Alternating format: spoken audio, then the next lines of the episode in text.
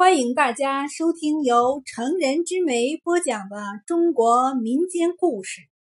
今天给大家讲的是灯笼挂的传说。顺治十五年，因为难为科考案，吴兆谦等举子被流放到苦寒之地宁古塔。吴兆谦住在村民毛老四的隔壁。贫穷的毛老四对他礼敬有加，吴兆谦心存感激，闲暇时就教毛家的几个孩子识识字，和毛家结下了情谊。这一天，毛老四神色慌张地告诉他，分在头人茂良家的杨举人要吃亏了。茂良对读书人有成见，没少刁难大家。吴兆谦急忙赶过去，只见茂良正在破口大骂。原来杨举人不小心把农具弄坏了。吴兆谦上前施礼，茂良冷冷的看着他：“罪人还要为罪人求情吗？”吴兆谦向他解释：“读书人熟悉农活还需时日，但是可以把知识传授给孩子们。”茂良冷漠的挖苦道：“即便读成了江南才子，不一样被流放吗？”吴兆谦不亢不卑的回应道：“纵使流放。”才学足以支撑脊梁。再说，头人也不希望治下全是目不识丁的人吧？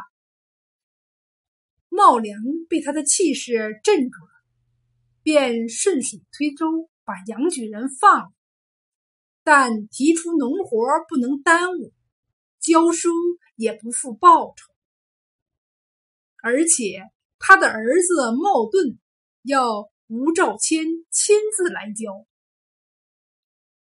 吴兆谦在茂家上完第一课，出来时天已经黑了。他黑灯瞎火的在山道上走了一段路，眼前突然出现一道微弱的火光，一闪一闪的，似是暗夜里的幽灵鬼火。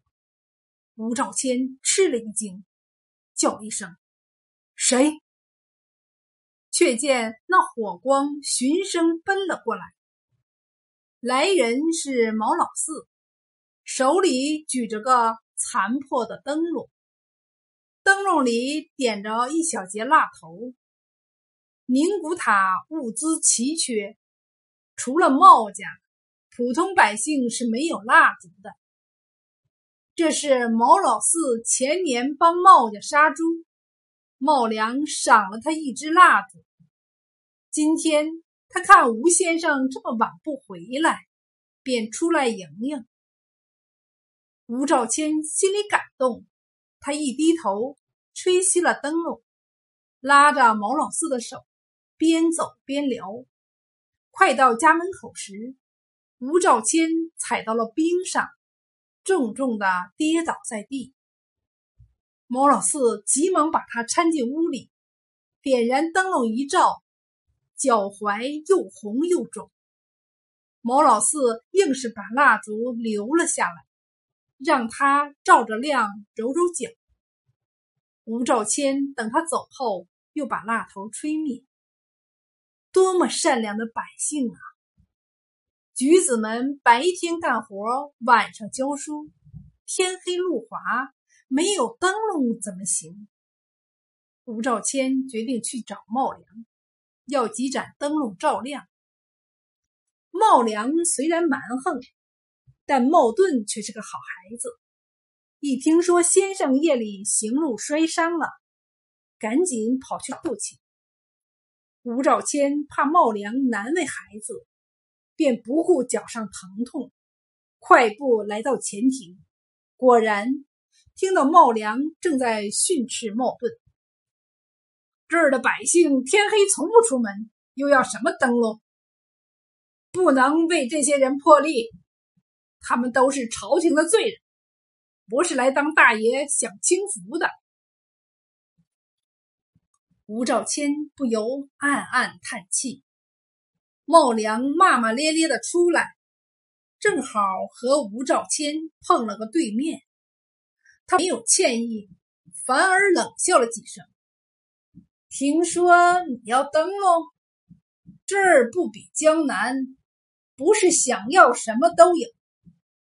不过再过些日子就冬至了，到时候我送你一挂灯笼。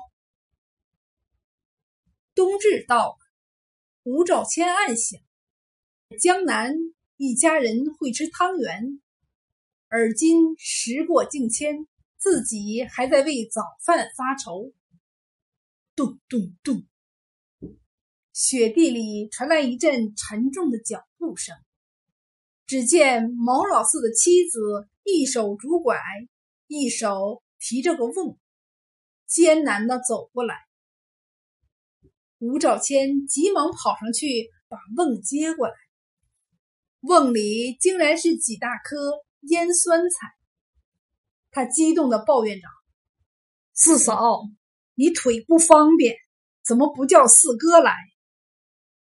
毛四嫂喘了口气：“他又病了，浑身无力，直冒冷汗。”吴兆谦叹息道。四哥常年劳累，吃的又差，如果能吃几回肉，他的毛病就没了。毛四嫂苦笑着说：“宁古塔就头人能吃着肉，听说今天杀了五口猪呢。”毛四嫂蹒跚着走了，吴兆谦捧着这瓮酸菜。心里酸涩，他猛然想起赵良答应他的一挂灯笼。今天正好冬至，非要去讨要不可。当然，他最想要一块肉，一块能让毛老四好起来的肉。